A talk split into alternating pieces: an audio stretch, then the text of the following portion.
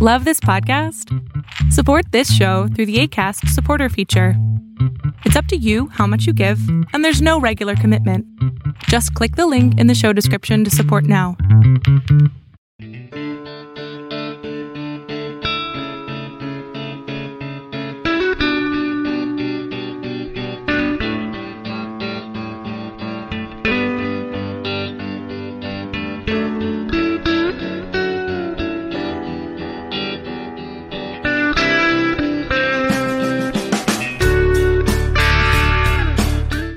Hola, ¿qué tal? Y bienvenidos a Letras Habladas número 24.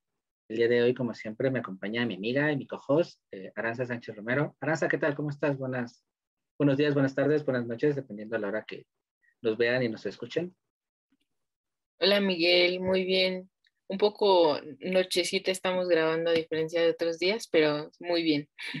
Sí, ahora quizá nos van a ver más oscuritos en, en los días a posteriori a, a este episodio, porque bueno, vamos a, estamos cambiando, haciendo algunos cambios en la agenda, tanto de Aranza como míos. Eso nos lleva a grabar en otros horarios, pero aquí estamos al pie del cañón, listos y dispuestos a seguir con una edición. Ya casi vamos a, a ombligo, ¿no? De, de las, serían nuestras grabación de plata, creo. Ya vamos por las 25, ya, ya no estamos siendo viejos en los podcasts, así que agradecerles a ustedes su preferencia. También agradecerles que ya tenemos varios episodios que estamos transmitiendo en Instagram TV y han estado funcionando muy bien, les han gustado. Tenemos el comentario de, ahorita nos va a decir de quién aquí, Aranza, de, el nombre de, de una personita que le mandó decir que le gusta que estén en Instagram TV, así que agradecerles que nos acompañen, que nos vean, pedirles que nos manden sus sugerencias a los temas que pues, quieran que les den curiosidad, que abordemos desde esta perspectiva y comentarles también antes, porque recuerden que ahora resumimos los comerciales porque vamos para Instagram. Eh, este sábado tenemos un evento muy especial que es nuestro sorteo sobre unos libros que estamos regalando gracias a la editorial de Libero. Y el 11 también tenemos nuestro Letras Habladas Live. Seguimos leyendo El Mundo de Sofía. Así que los invitamos a que nos acompañen a las 7.30 de Ciudad de México. Y ese día es muy especial para Filosofía en la Red porque cumplimos un año de una nueva etapa, de un nuevo proceso en donde Filosofía en la Red se reinició totalmente y nació de nuevo como Ave Fénix. Y ese día puntualmente cumplimos el 11 de septiembre un año, así que pues, los invitamos a que nos acompañen en esa fecha tan especial. Gracias, Ari. Comenzamos bien. Sin antes los saludos, los saludos primero. Sí, como dijo Miguel, eh, pues está funcionando muy bien esto en Instagram TV. De hecho, la idea, o sea, el por qué lo hicimos fue justamente eso, ¿no? Por como una cuestión de accesibilidad. Pues sabemos que hay personas que están como muy acostumbradas a escuchar los episodios en YouTube, pero también están esas otras alternativas. Y creo que las redes sociales, sobre todo con el IGTV en Instagram, nos ofrece como esa posibilidad. Y yo le comentaba justo a Miguel antes de entrar que, que mi mamá que le mandamos un saludo, este, me había dicho que, que, le, que, le, gustaba esa dinámica y también sé que funciona muy bien. Entonces, pues estamos contentos y los invitamos a que si no nos escuchan aquí en YouTube, está el podcast en Spotify o en Google Podcast, en Acast y en Apple, este, incluso en iVoox, nos pueden escuchar, pero también está en Instagram. Así es, sí que queremos eh, accesibilidad totalmente y bueno, esta es una forma de, de, hacerlo en otros formatos y de tratar de llegar a más de ustedes y a que nos conozcan y a que obviamente visiten filosofianared.com, que es el arma matriz de todo esto. Y pues ahora sí comenzamos de lleno con nuestro tema.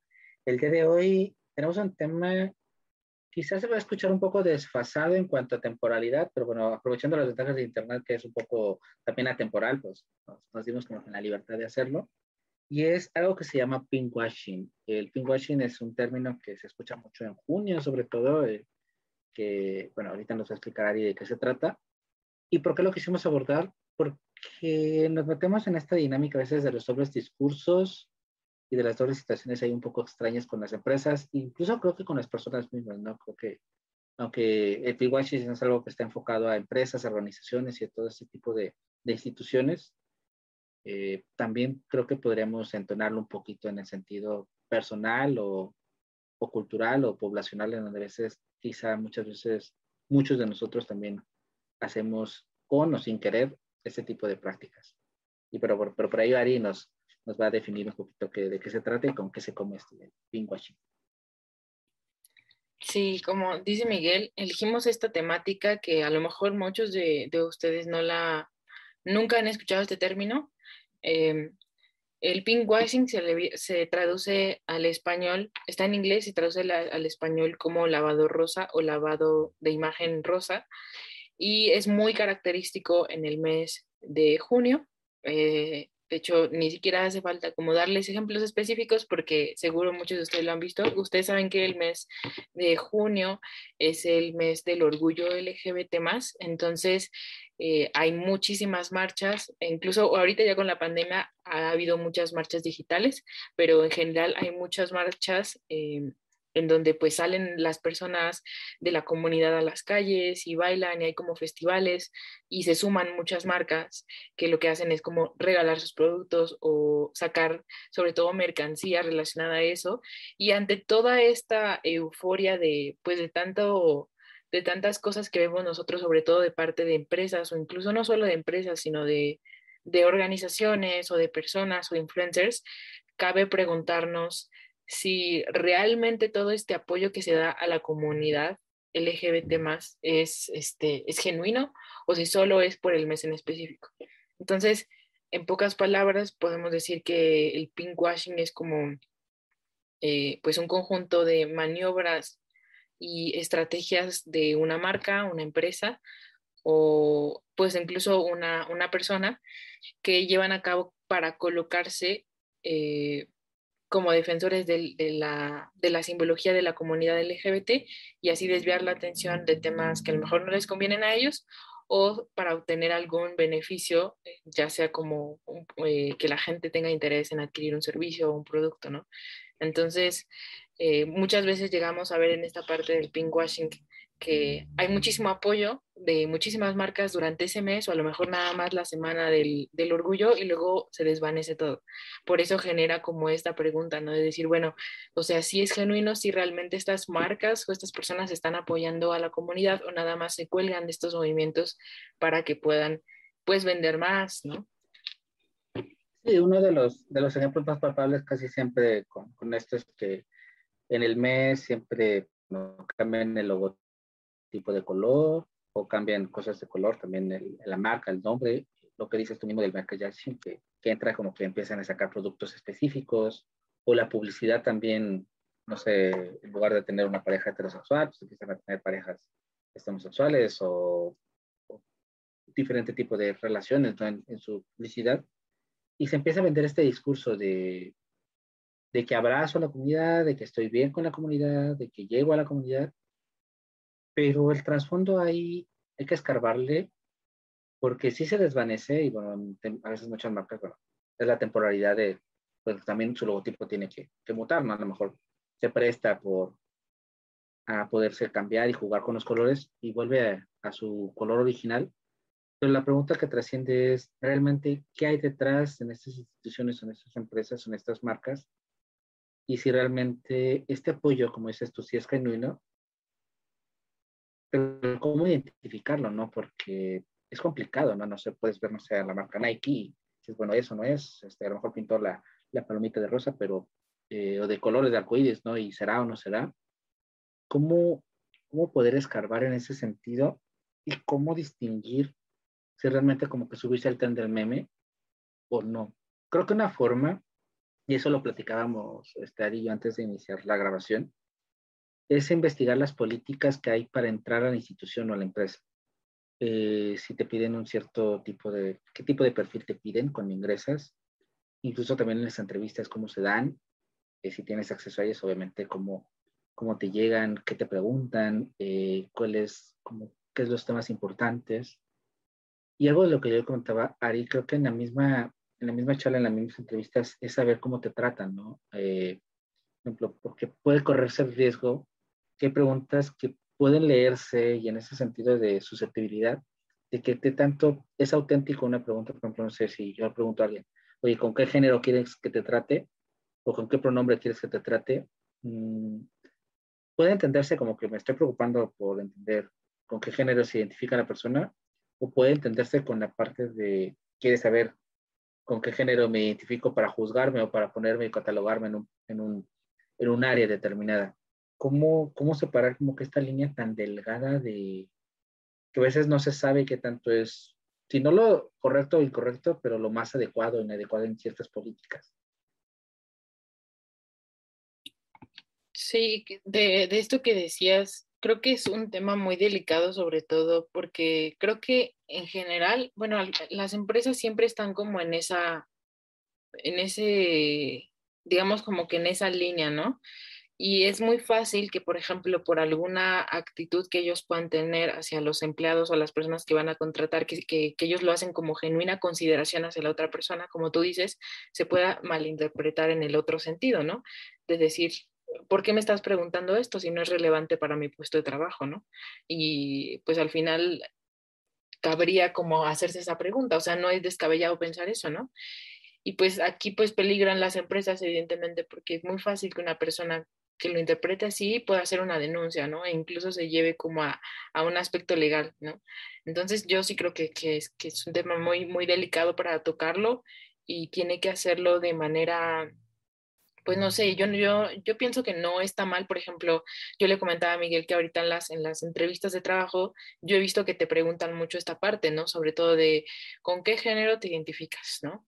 Y ya te ponen masculino, femenino, este, digo, perdón, con qué género te identificas y ponen este hombre, mujer, y ya te ponen este, no sé, ah, te ponen otro y ya tú les escribes cuál y sobre todo algo que me ha llamado la atención es esta parte que te preguntan de los pronombres, ¿no? ¿Con qué pronombres te identificas? Y aunque eso no lo, no lo considero malo, igual es lo mismo, ¿no? O sea, creo que puede jugar como... Es un arma de doble filo, ¿no? Porque por una parte la otra persona te diría como, oye, tú estás asumiendo de alguna manera como algo de mí, pero la otra es no, o sea, pues no estás asumiendo nada porque pues me estás preguntando y me estás diciendo cómo hacerlo, pero aún así creo que los, ese tema, sobre todo el de los pronombres, por ejemplo, ahorita en el 2021, sigue siendo un tema muy delicado a preguntar y pues nadie sabe realmente cómo hacerlo, o sea, sabemos que, que tenemos que ser más abiertos en general, o por lo menos eh, digo, no todas las personas tienen esa percepción, pero yo creo que la gran mayoría sabe que tiene que ser como de mente abierta respecto a eso, pero el problema es que nadie sabe exactamente cómo hacerlo, ¿no? Ese, es muchas veces como lo que ocurre, ¿no? Quieres serlo, pero no, no sabes cómo hacerlo exactamente. Entonces, este, eh, y por ejemplo, ahorita me decía Miguel como que a lo mejor lo más adecuado sería como que tú cuando entablas, o sea, piénsenlo como cuando entablas una conversación con alguien, pues solita te va diciendo cosas, ¿no? A veces ni siquiera le tienes que decir, ¿no? O sea, le dices, oye, ¿cómo estás? Este, ¿En dónde vives? Etcétera, ¿no? Y esa persona te dice, no, pues a lo mejor supongamos que es un hombre, ¿no? Yo vivo con mi novio y así. Y ya lo hacen como con naturalidad y no porque tú los estés como coaccionando para que te digan ciertas cosas, que eso probablemente haría que la conversación se torne tensa y que la persona se sienta incómoda, ¿no? Que sería lo ideal, pero al final creo que muchas veces con lo que nos topamos en cuanto a este tema es que no sabemos cómo hacerlo, ¿no? Cómo dirigirnos hacia la persona sin tampoco hacerla sentir incómoda. Sí, yo, como lo mencionas y te comentaba antes de, de grabar, yo siento, y más por hablando como por experiencia en cuanto al sentido de bueno, a lo mejor ya es bueno, ya lo hemos comentado antes, pero a quien no lo sepa, cuando se integran al equipo de, autores de filosofía en la red, uno de los pasos que se sigue para entrar al equipo, para entrar al Fright Team, es tener una videollamada conmigo, tener una entrevista en donde se van ultimando los detalles. Es como un ciclo, es un ciclo ahí de, me imagino ahorita como el Rey León, del ciclo de la vida, eh, en donde pues, primero te contactamos, nosotros te encontramos, empezamos a platicar contigo, yo empiezo a platicar contigo, te empiezo a conocer, entras a, un canal donde nos comunicamos, una, una, sala de chat que es Discord, donde vamos conociendo. La persona va conociendo un poquito la, la, metodología de trabajo, cómo nos organizamos y toda la cuestión. Y el último, el último eslabón de esa cadenita es agendar una llamada conmigo y, y vernos en videollamada, conocernos, platicar. Ahí se ultiman los detalles, nos, nos, presentamos ya formalmente y toda esta situación. Y en estas charlas, eh, es lo que comentar, es esta naturalidad en donde sin yo preguntar, o sin yo tener ahí como que mi guion y decir, tengo que preguntarle esto y esto y aquello, solo en la conversación van saliendo muchas cosas. Incluso cosas a veces como preferencias sexuales, incluso pronombres, incluso cómo te identificas, incluso cosas que te van detonando y me van saliendo a mí en, en esta charla natural, cómo tratar a una persona sin, si se identifica con otro género diferente al natural o que sea diferente a lo que se pueda percibir en primera vista, pues saber de su boca y sin yo preguntarle cómo tratarle. Creo que eso es la mejor manera de poder eh, hilo un poco esa conversación, este tema. Le mando un saludo a Alex Rivera, que de hecho acabo de tener un insight con él y sabemos que es fiel seguidor de, de Letras Habladas y que les mandamos un gran saludo. Él comentaba algo en este insight que es sobre la, eh, la naturalidad y sobre la inclusión y el cómo a veces el incluir cosas se hace como de manera más forzada que el verlo naturalmente.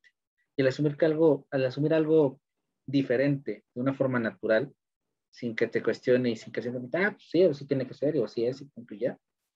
Eso habla de este proceso de inclusión más genuino, más auténtico. Y creo que en estas charlas en donde, como les digo yo, eh, se va dando en la conversación, ah, pues yo, fíjate que me peleé con, con mi pareja, con mi novio, con mi novio, pues tú vas, tú vas aprendiendo y descubriendo cosas que te hacen saber cómo vas a tratar a esa persona, sin ser, sin invadirle su intimidad, sin sonar raro, sin sonar quizá en ese sentido de, pues, puedo sonar bien, puedo sonar mal, puede ser incómodo, no puede ser incómodo. Y él mismo, y él mismo dice, no, pues, este, no sé, Mm, yo estoy muy alegre o muy alegre o, se refiere a sí mismo con, con los pronombres del lenguaje inclusivo, sino pronombres. Entonces te vas dando cuenta tú de esas situaciones. Entonces creo que las instituciones, yo pienso que vas más por allá, el meterlo esto, porque para mí es como este asumir cosas o el querer asumir cosas, porque quizás si la persona pues no está identificada, pues dice, pues yo soy, yo soy como soy, ¿cómo me vas a preguntar qué soy? Si, y se puede sentir incluso agredido, ¿no? O sea, está suponiendo que soy algo que no soy yo. Entonces, creo que en ese sentido, no sé cómo lo veas tú, pero yo siento que es mejor como que dejarlo correr y que el 99% de las situaciones, el género o el pronombre que identifiques, pues no tiene nada que ver con los puestos que vas a desempeñar, esa actividad que vas a desempeñar en un trabajo. Creo que quizás solo un 1% de algunas actividades muy específicas y muy puntuales determinen que seas, pues, hombre o mujer o que te identifiques con hombre o mujer. Sí, igual concuerdo contigo en esta parte que tú dices de, o sea, que deberíamos como apelar más a la, a la naturalidad que al hecho de querer meter algo como a la fuerza, ¿no? O sea, como a esta parte de la inclusión. Yo creo que ahorita como, como sociedad estamos en esta parte de la inclusión porque es un paso que tenemos que tener para llegar a esa etapa de la naturaleza, bueno, de la naturalidad, ¿no? De la normalización. Em, como dije, o sea, creo que en, esta parte, sobre, evidentemente en, en, en, cuanto a pues la comunidad LGBT, pues esto ha existido desde siempre, ¿no? pero yo digo, esta parte de la visibilización es algo que apenas estamos en pañales. Entonces, evidentemente, eh, ahorita, en, esta, pues en, estos tiempos, eh, nos va a ser muy complicado, nos es muy complicado saber cómo hacerlo, saber cómo dirigirnos a la persona. Pero yo creo que con el paso del tiempo también nos vamos a ir dando cuenta que, al igual que, por ejemplo, no debes de asumir de la otra persona, no sé, su clase social, ni tampoco tienes que asumir, eh, empezando porque, bueno, ahí podríamos hablar de clase social y, diluir eso un poco, ¿no? Pero me refiero a que casi como no asumes que la otra persona no sé, está casada, sino que más bien entras con, pues no sé, evidentemente si esta persona eh, pues tiene hijos o no tiene hijos, ella ya me lo va a decir. Igual así va a pasar como en adelante respecto a la identidad de género, a la orientación sexual, ¿no? Este, al uso de pronombres. Entonces, creo que eso va a ir pasando poco a poco y creo que ahorita algo que, que, pasa mucho, como te decías, en esta parte de, de, conversación, cuando tú platicas con alguien, creo que sobre todo las personas que usan pronombres muy específicos, te lo dicen, o sea, sobre todo te lo dicen porque saben que es algo que la gente no, no, no está acostumbrada a hacerlo. ¿No? Entonces creo que eso ya es un buen punto, ¿no? es un punto de gane. Ahí lo que nos corresponde, por ejemplo, a la, otra parte es decir, ok, este es su pronombre, no me cuesta literalmente nada respetarlo, entonces, ok, y, si esa persona te está diciendo como, cómo quiere que, que le digas, es porque es importante para ella, ¿no? Entonces, este, creo que también esa es, esa es la ventaja ahorita, ¿no? Que, que las personas que, que se identifican con, una, con un género en específico, ¿no? Que es diferente al, al sexo con, con, el cual es, ellos nacieron. Más aparte los pronombres, creo que ellos te lo dicen, ¿no? Ellos te dicen, oye, ¿sabes qué? Eh, conmigo es así y me gusta que me hablen con estos pronombres, ¿no? Entonces creo que eso ya también es un, es un, es un buen punto de partida también para cualquier tipo de relación, ya sea laboral como, como de amistad o de cualquier otro tipo, ¿no? No, exacto, e, es, o sea, ellos mismos te lo dicen, eh, este, el, no sé, a mí me gusta que me digas con tal nombre o, o, o en, los, en los adjetivos, ¿no? Estoy contenta, estoy contento, estoy, o sea, te lo marcan incluso inconscientemente o conscientemente, pero te lo hacen saber, te lo hacen sentir. Y es, comparándolo, bueno, yo lo veo muy simple como cuando, no sé, no te gusta un nombre a ti, este, no sé, me llamo Miguel Ángel y no me gusta que me digan Ángel, pues yo digo, ah, sabes que a mí me gusta que me digan Miguel, punto y ya, hace casi. Y, y si es algo que me marca a mí, que me puede a mí, porque yo antes tenía este conflicto existencial con el nombre Miguel Ángel. Eh, mi mamá me regañaba, este, bueno, siempre niño el Miguel Ángel era, cuando era Miguel Ángel era porque me iban a regañar. Entonces yo crecí como que con este trauma de Miguel Ángel se me hacía muy feo, muy fuerte y me sentía regañado. Ya después lo superé y lo procesé y ahorita ya todo el mundo me dice Miguel Ángel, pero antes tenía este, esta crisis y siempre yo era, yo soy Miguel, yo soy Miguel y nunca mencionaba Ángel y nunca le decía Ángel y nunca lo, lo, lo dejaba ver. Y, o sea, lo menciono como el nombre y que a lo mejor da risa porque creo que los pronombres debería de ser así, o sea, debería ser esa naturalidad, ¿no? De, a mí me gusta que me digan así y me vale lo que piensas, a mí me gusta que me digas así, punto.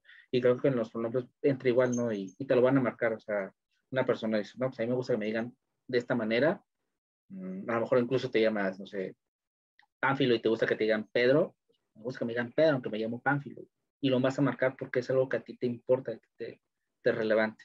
Entonces creo que lo que dices es muy importante. Es, tenemos esa pues ventaja, comodidad y más cuando entablas tanto relaciones de amistad como de trabajo, profesionales, pues te lo van a decir porque al final del día tienes esa interacción o vas a tener esa interacción y pues tú vas a esperar que la persona o asumes, y eso es bueno, asumes que la otra persona va a respetar lo que tú le estás pidiendo en un primer, en un primer contacto. Creo que eso es algo muy bueno que, que tenemos los humanos, que asumimos como que este lado de bondad todavía del, de, bueno, si yo le digo, si yo le pido que me diga así, pasa con los apodos también.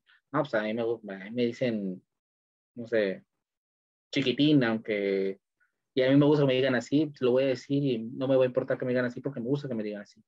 Pero si yo asumo que si yo les pido a las personas que me lo digan, lo van a, van a respetar. Creo que simplemente la crisis es ahorita es por estos tabús, estos prejuicios en donde, como si tú eres de un, de un género, te voy a decir de otro género, como, pero pasando esta etapa de, de, pues de crisis, ¿no? De crisis social, de de entendimiento de esta, como dices tú, de esta normalización de las cosas y tenemos ese salto, donde pues ya sea como, sí, pues así gusta que digan, pues ya, a su rollo, o sea, a mí que me, que me afecta decirle de X o Y manera, creo que en ese momento podemos dar, pero en ese sentido, creo que muchas empresas se suman, o bueno, yo siempre soy de las personas que piensa que cuando tú visualizas algo o haces visible algo, no sé qué tan auténticas son las situaciones.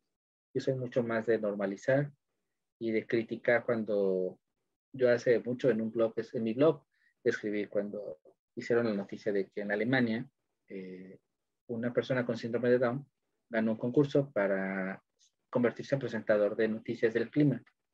Y en Alemania le hicieron un boom, wow, tenemos una persona con síndrome de Down que va a dar noticias del clima, que no sé qué. Yo lo critiqué en mi blog porque dije, oye, es que es, o sea, simplemente tenemos un nuevo presentador del clima y ya, o sea, ¿por qué tienes que enfatizar que es un problema con un procedimiento, que es un problema así, así, así? Simplemente tienes que verlo con una manera natural, integral.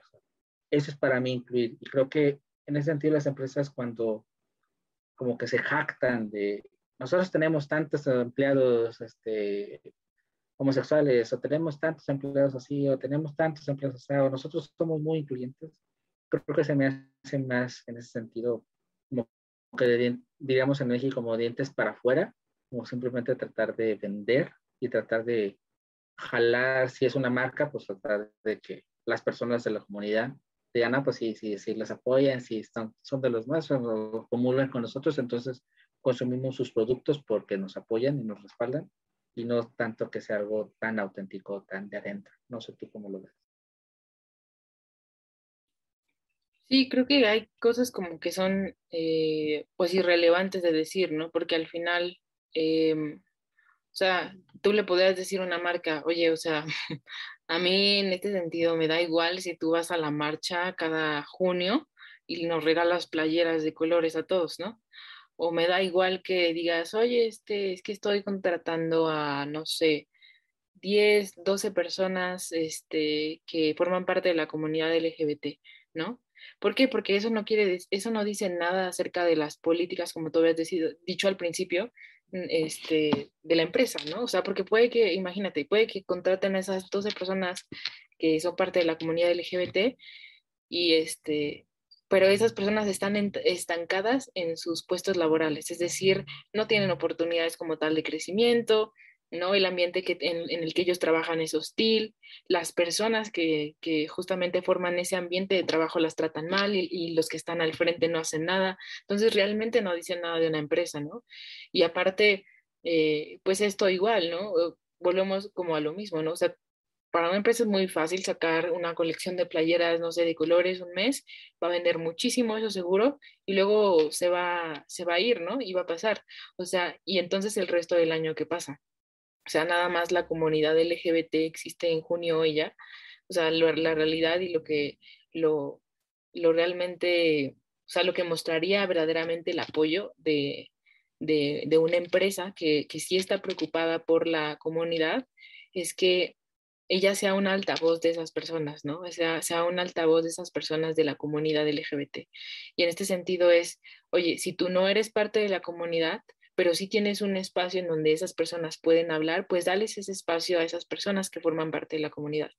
O crea estrategias dentro de tu propio, dentro de tu propia empresa, dentro de tu propio eh, ambiente laboral, para que pues a esas personas se les trate con respeto, que no tengan un, un, este, un ambiente hostil de trabajo, ¿no? Que se sientan valoradas, que se sientan respetadas como cualquier otro empleado que está ahí, ¿no? Y este, y después si quieres nos cuentas los números y después si quieres nos cuentas que tienes playeras, ¿no? Porque al final eso no es, no realmente no es, no es relevante, ¿no? No sé qué piensas tú de eso.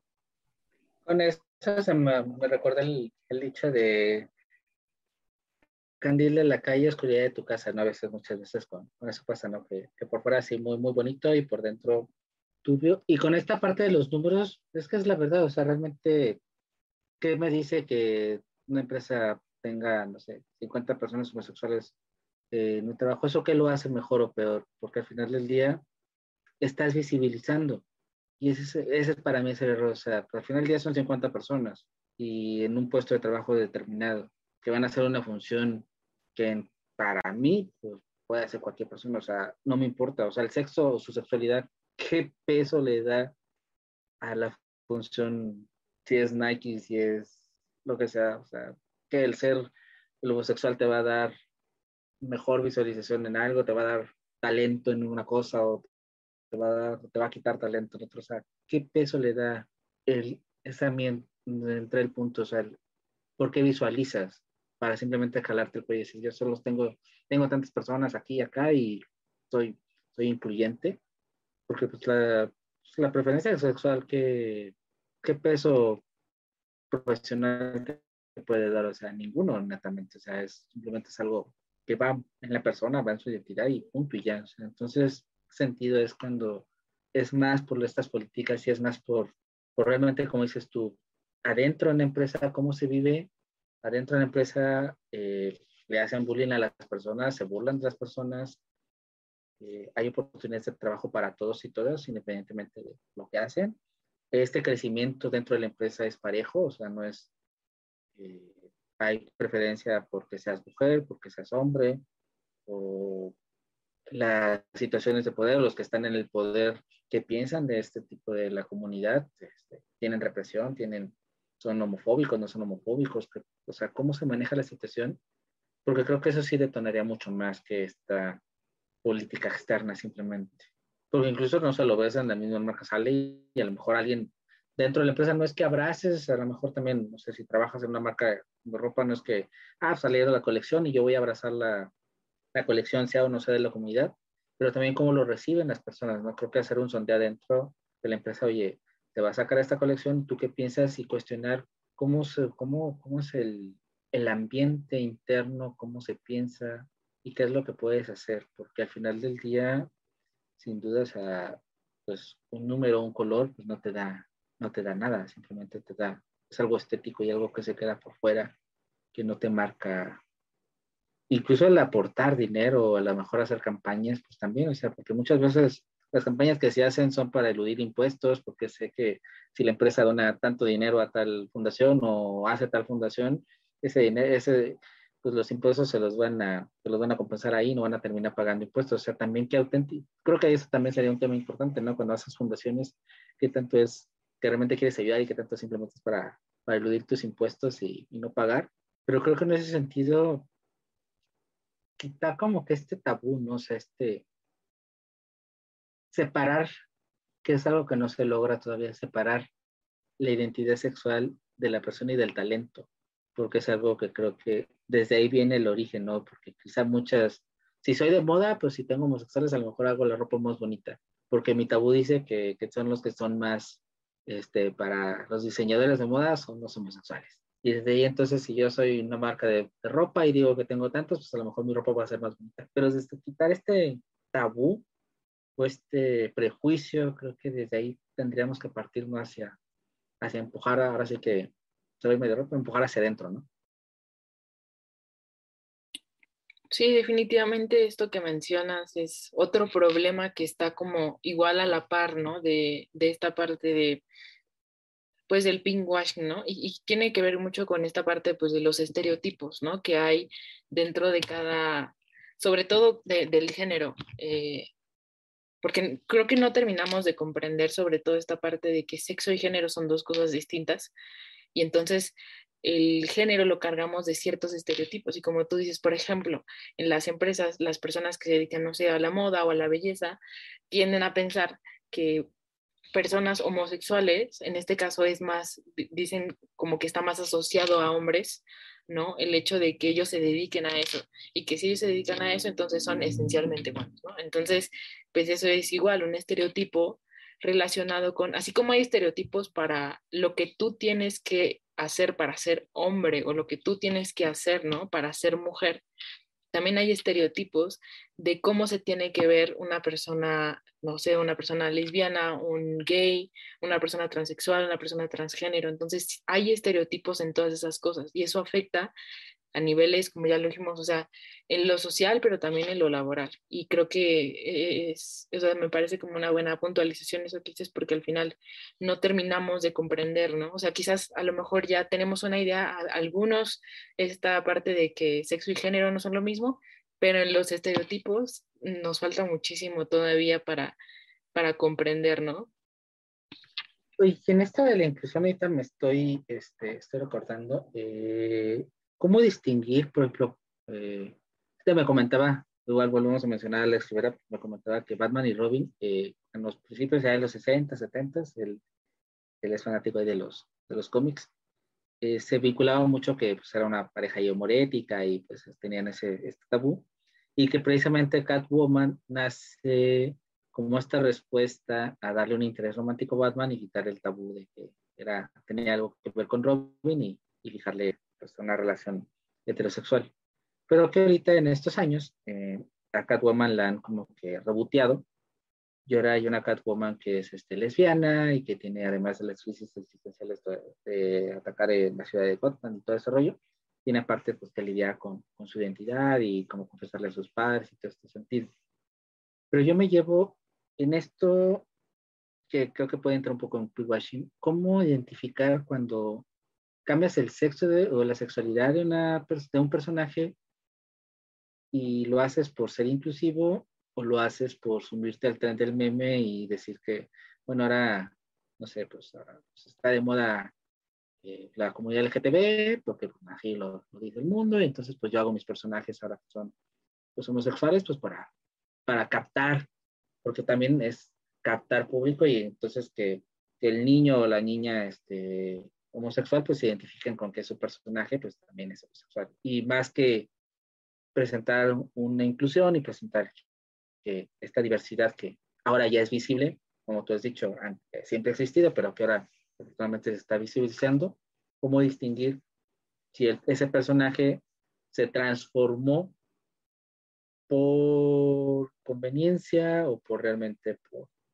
algo auténtico de, pues simplemente, no sé, darle un, darle un nuevo aire, pero en el buen sentido, en el sentido estricto de la palabra, de rebotearlo totalmente, o si es más como de marketing. Sí, es una buena pregunta. Yo, yo digo que, no sé, yo al menos logro identificar y creo que la mayoría de la gente o sea, creo que estos personajes se ven muy forzados, ¿no? Y sobre todo, por ejemplo, en este sentido, creo que es mucho más claro cuando es un, por ejemplo, una serie o unos personajes que ya habían salido hace mucho y luego como que es la nueva versión, pero ya meten un personaje LGBT y no solo es, ¿no? Sino como que ya empiezan a meter de otros movimientos sociales específicos. Y ahí ya te das cuenta que la serie está como, o la serie o la película está como muy forzada. Entonces, ahí sí yo diría como, bueno, o sea, es que no, no, no tienes que este, hacerlo para que la gente vea necesariamente tu película o tu, o tu serie, ¿no? Creo que al contrario, eso termina desalentando como a muchas personas, ¿no? Sobre todo yo lo veo como, como dije, o sea, en, en, series que ya, en series o películas que ya han existido antes y que de repente es como vuelven a hacer una versión como más nueva con nuevos personajes, una nueva temporada y los meten a personajes que antes no eran así sobre todo y los meten así. Entonces, ahí se me hace como una jugada un poco misteriosa, se me hace como algo muy extraño que, hacen y creo que al final, no sé, yo pienso que les juega en contra, pero no sé qué piensas tú de, eso. Ahorita que hablas de estas este, cosas reboteadas o vueltas a hacer, eh, me viene mucho a la mente el, el, personaje, no recuerdo el nombre, pero sí el, el, el, el, otro que es este Gastón con el live action que salieron de, que sacaron de La Bella y la Bestia. Que el personaje, pues en la caricatura, en el original, pues no era, eh, pues no era homosexual, o sea, era, idolatraba a Gastón, era su fiel sirviente, pero no se, no se entrevenía nada raro. Y la versión live action, el personaje es totalmente el estereotipo gay, literal, o sea, no es ni, ni, ni, ni pincelado, o sea, es realmente el estereotipo eh, afeminado de un hombre. Y, y creo que ahí es donde, como dices, sabe mal. Y creo que también, pero en esta parte de que dices de que si se mete o no se mete, entra también luego la dualidad de que se cuestiona incluso las películas o las series de que, ¿por qué no tiene un personaje? Si no sales, si sale una serie sin personajes, no sé, de la comunidad, eh, ¿por qué no tiene personajes? Eh, ¿Por qué no estás incluyendo? ¿O por qué no incluyes a un personaje de color? ¿O por qué no incluyes un personaje blanco? ¿O porque si es, eh, si tu serie hay niños, este, no sé, chicos, y todos son acomodados y todos son blancos porque el estereotipo de, de que todos los blancos son ricos y millonarios y, los de color son, son, pues, son pobres. O si metes un personaje homosexual también, porque lo metes, porque no lo metes, si lo metes, si no lo metes. ¿Qué tanto veces? Y eso marca porque casi todas las series ahorita que están saliendo, sale un personaje o salen dos, o sea, tiene que salir alguien ahí de la comunidad y no sé qué tanto, y esa es la parte que me gustó que dijiste, cuando lo forzas, ¿no? Porque hay, hay personajes que se ven que están como forzados, como que metidos en calzados nomás para que cierto X grupo de población no diga que no hay. Y hay otras en donde hay un trasfondo, en donde realmente se construye algo y en donde se entreve toda esta situación, ¿no? O sea, toda esta parte de, tiene un porqué. Y creo que eso es, eso es lo importante porque incluso la sexualidad del, de un personaje en ese sentido y hablando en historias, no tendría que ser importante, al menos que tenga un peso en la historia. Si no tiene un peso en la historia, igual que me da que mi protagonista sea homosexual o sea heterosexual. O sea, si realmente mi personaje es un astronauta que va a viajar al espacio, pues que me importa que, que le guste un hombre o mujer. Si al final del día, pues lo que la historia trata de que viaje, viaje a Marte. Pero creo que en este sentido hay mucho, no sé si peso en social, de que las productoras, de que los generadores de contenido metan o incluyan personajes porque tienen que incluirlos. Y no sé qué tanto a veces también en ese puede influir un poco el peso social que hacemos, si incluyanos o no incluyanlos, o por qué los incluyes así o por qué no. No sé, ¿tú cómo ves esa gestión? Creo que inevitablemente se cuelgan eh, las series y, o sea, como los productores de, igual de la comunidad, ¿no?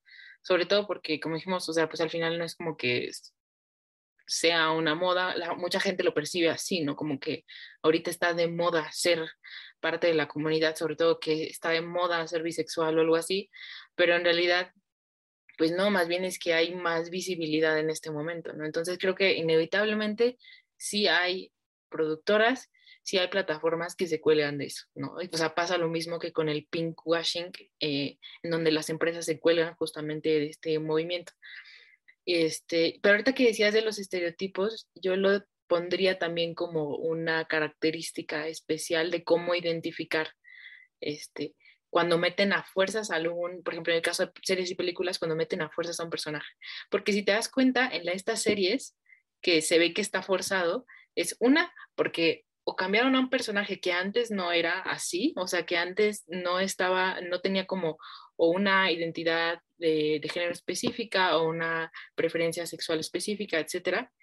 Y de repente sale la otra temporada o sale una nueva versión y por azares del destino ese personaje ya es este homosexual o ya es transgénero, etcétera, ¿no? Entonces, esa sería como una característica, ¿no? Y otra tiene que ver con la parte de los estereotipos. Si te fijas, esas, esos personajes son la idea que nosotros tenemos que tiene que encajar con, por ejemplo, no sé, con un hombre gay, ¿no? O sea, este, de que tiene a lo mejor su personalidad como muy afeminada, ¿no?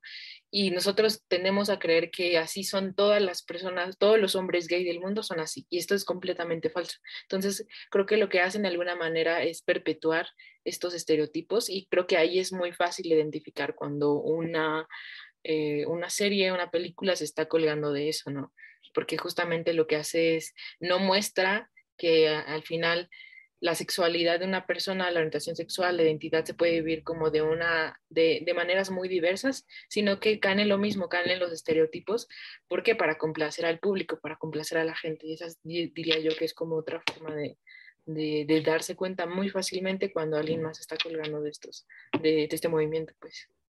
Eso, eso, eso me, me, gusta lo de los estereotipos porque sí, o sea, tanto en las series, en películas, como que creo que incluso si pones un ojo más crítico cuando salen, por ejemplo, campañas en el greenwashing, quizá incluso en la misma publicidad, en la misma en cómo lo van, lo manejan, o hasta, por ejemplo, si es una marca de ropa o algo, el tipo de ropa o las características de la ropa, se puede denotar como que, ah, es colección de hombres y está muy, muy floreada, sea, pues no puede ser homosexual y usar ropa masculina y no pasa nada, o sea, porque tiene que ser como que reina de la primavera, ¿no? Como digamos por ahí. O sea, quizá en ese sentido, caer en el estereotipo creo que puede ser un, detonante, como dices.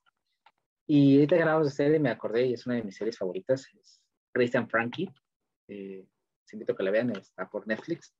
Y esa lo curioso es que tiene el eje central, es precisamente la homosexualidad en una, eh, sin spoiler, es, mm, son dos matrimonios ya muy longevos, y un día los se reúnen en un restaurante y se les ocurre a los dos hombres decir que por veintitantos años han sido parejas y ahí se desata todo el, el acabos. De hecho, ya creo que es la cuarta temporada, acaba de estrenarse.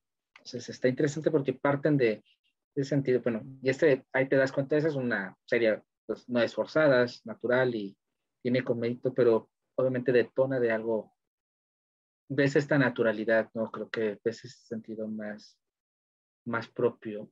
Otra serie que me viene, y esa es, va, a denotar mucho mi edad, pero bueno, se llama Dawson and Creek, eh, Dawson's Creek, Dawson Creek. Y esa es, creo que fue de una de las primeras series, ahorita está ya en Netflix, estaba en Amazon, está en Netflix. Son como siete temporadas.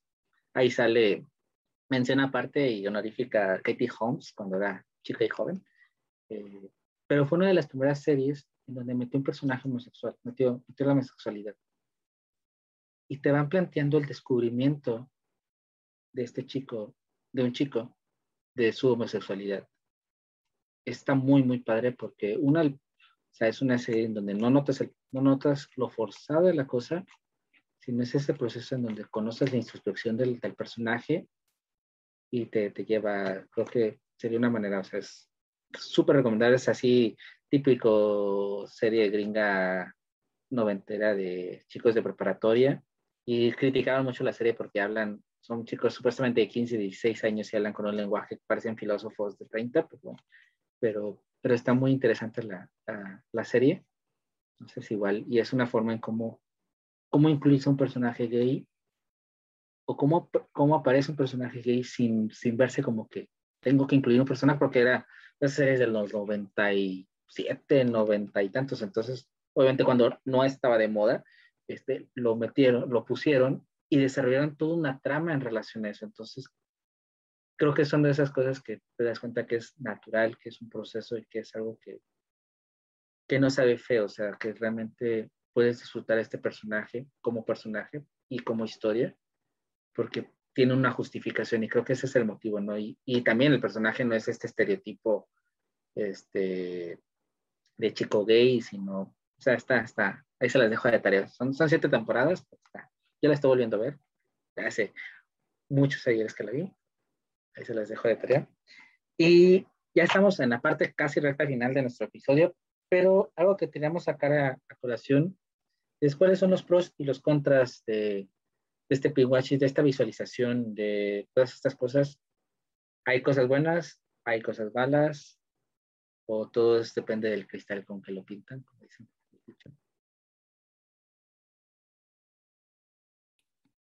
Pues creo que si podemos hablar de, de, de un eh, contra muy grande es que, no sé, eh, creo que este tema es muy sensible en general para, pues, para los miembros de la comunidad, porque estamos hablando de, ahorita eh, pues sabemos que hay como todavía como mucha discriminación, mucha homofobia, mucha bifobia, mucha transfobia, ¿no? Entonces, em, de repente cuando nosotros vemos como todos, eh, eh, por ejemplo, sobre todo el mes de junio, que es un mes muy esperado por la comunidad, la gente cree que, que, que, que realmente ya la comunidad LGBT está muy bien no sé, o sea, como que no recibe ya como estos discursos de odio y nada más lejos de la realidad, ¿no? Entonces, yo definitivamente diría que del pink washing es como un punto en contra y muy fuerte es que se aprovechan las marcas de, pues, de la opresión de un colectivo que ha sufrido durante mucho tiempo, ¿no? Y no es algo que sea reciente, como dijimos, o sea, podemos nosotros citar incluso hasta no sé, de la Segunda Guerra Mundial, cuando a los judíos que eran homosexuales les ponían un triangulito rosa, ¿no? Y justo también por eso este, el color rosa es también muy asociado como a, la comunidad LGBT más, pero eso por poner un ejemplo, ¿no? Pero ahorita incluso hay muchísimos países en donde está prohibido, ¿no? Si tú eres parte de la comunidad LGBT, sea de lo que sea, por identidad eh, de género, por por este, orientación sexual, por lo que sea, este, es muy probable que, que, te puedan meter a la cárcel, o sea, es un delito. Y, y, lo que es peor, o sea, no, no tiene mucho que igual hace, hace poquito en España, España estamos hablando que es, es España, ¿no? España es uno de los países con más libertad sexual y libertad de género en todos los sentidos. Y hace poco asesinaron también a un chico de ahí. Y aquí en México también pasa. Entonces, se me hace como muy triste que las empresas recurran a esto, ¿no? Es recurrir a la opresión que ha sufrido un movimiento durante años, o sea, durante siglos. Entonces eso se me hace como algo muy triste y eso lo pondría yo como un punto en contra y es un punto en contra muy fuerte, pero algo que yo podría decir que es un aspecto bueno que podríamos sacar de todo esto es que por una parte hay más visibilización de la comunidad. ¿No? A lo mejor estamos en esa etapa, digo, es imposible pensar que nos libremos del capitalismo, creo que es algo utópico pensar que nos vamos a librar del capitalismo, pero entonces, ¿cómo lo usamos con sabiduría, ¿no? Y cómo las empresas eh, forman parte de todo este, eh, de toda esta dinámica social de una manera sana, ¿no?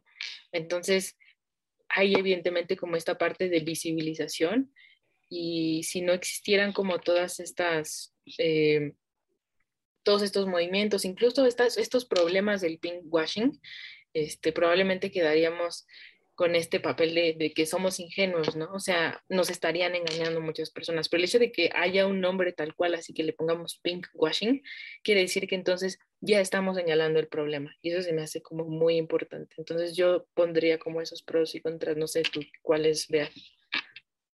Yo creo que de, de las cosas buenas que se pueden rescatar, igual rescato la parte que dices de visualizar, de hacerlo pues evidente de que, que existe pero al mismo tiempo esta visualización creo que corre el peligro de caer en los, en los prejuicios, en que se visualiza a veces, pero visualizas con prejuicios, visualizas con estereotipos, y entonces haces creer, quizá las personas que no tenían contacto, que medio tenían contacto y que apenas lo están descubriendo que se están dando esa tarea, pues encontrarse con cosas que, pues que no son, ¿no? Con prejuicios de, de una mujer lesbiana como tiene que ser una lesbiana o un hombre homosexual como tiene que ser un hombre homosexual.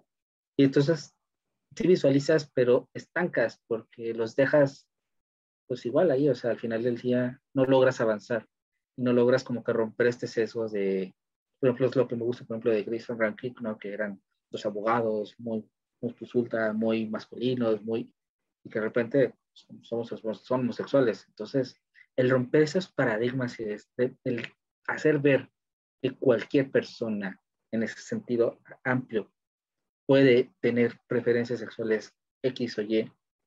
Y el visualizarlo de esa manera tan auténtica creo que es la mejor manera. Y, y desafortunadamente creo que el washing cae en ese sentido de sí visualizo, pero solo visualizo a los que van bailando, cuando salen, por ejemplo, aquí en Reforma, en Ciudad de México, no en la Avenida Reforma, salen bailando y, y todas las personas pues, homosexuales tienen que ser así, porque sí, porque sí, porque me los presentaron así, porque así porque lo estoy viendo así y no veo todo el espectro total.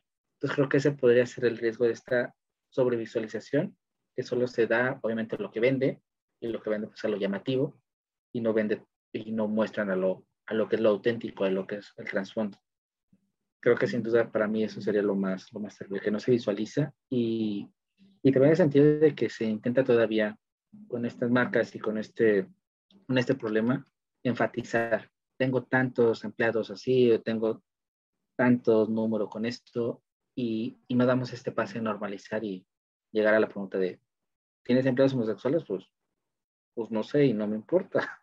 Yo contrato personas y mi empresa funciona y, y tenemos una política de aceptación total y, y somos plurales y no nos importa ni su preferencia, ni su identidad, ni su nada, simplemente su talento. Entonces creo que poder dar ese brinco a, valorar talentos y no contar identidades, no contar, tengo tantas mujeres, tengo tantos hombres, tengo tantos aquí, tengo tantos allá, simplemente universalizar y yo contraté tantos ingenieros, tantas ingenieras, tantas personas y punto. Creo que poder dar ese salto todavía nos falta y ojalá que incluso visualizar estos problemas nos permita dar como que decir, bueno, no me menciones empresa cuántas personas cuánto tipo de personas tienes o qué tipo de personas tienes, sino simplemente que haces cosas en pro de todos. Y bueno, ya cerrando y porque ya nos va a cortar Instagram, eh, el siguiente tema viene muy interesante, Ari, este, igual si quieres comentarlo ya para, para irnos, porque si no Instagram ya no nos deja subir, así que nada, para allá. Sí, como, como dice Miguel, el siguiente tema del, de la semana es muy interesante y nosotros lo titulamos está bien no estar bien. Y pues la idea como de este próximo episodio es hablar un poco de esta cultura de positivismo, ¿no? Que nosotros nos encontramos mucho también, por ejemplo, de marcas, ¿no? Sobre todo, o sea, por ejemplo, de marcas deportivas, por ejemplo, Nike con eh, Just Do It, ¿no? Pero en general, como que hay una ola así gigante en donde se nos alienta a, a, ver las cosas de la mejor manera, ¿no? A ser positivos, siempre a tener pensamientos positivos, también esta parte de hacer ejercicio siempre, todos los días, levantarte temprano, eh, desayunar así siempre bien, comer bien, cenar bien.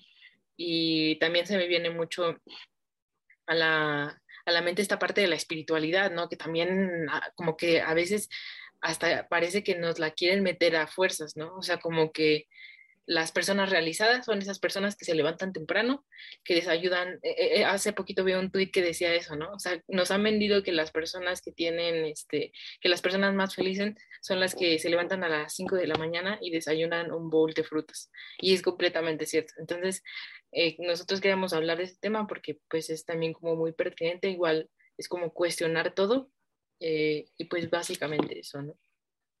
Sí, pues no, la, eso es lo utópico, creo, pero no. Bueno, ya no les adelantemos más, pero sí, esa es, esa es nuestra temática. Los esperamos este sábado a las 7.30 de la Ciudad de México. Tenemos sorteo, tenemos nuestro Ratas Cerradas Live y nos vemos la siguiente semana con Estar Bien, No Estar Bien. Gracias, Ari, gracias a todos, a todas. Y si nos encuentran medio raros estos últimos días es porque no están para saberlos ni nosotros para contarlo, pero ya son las 11 de la noche, así que casi, casi estamos al pie del cañón, resistiendo. Gracias.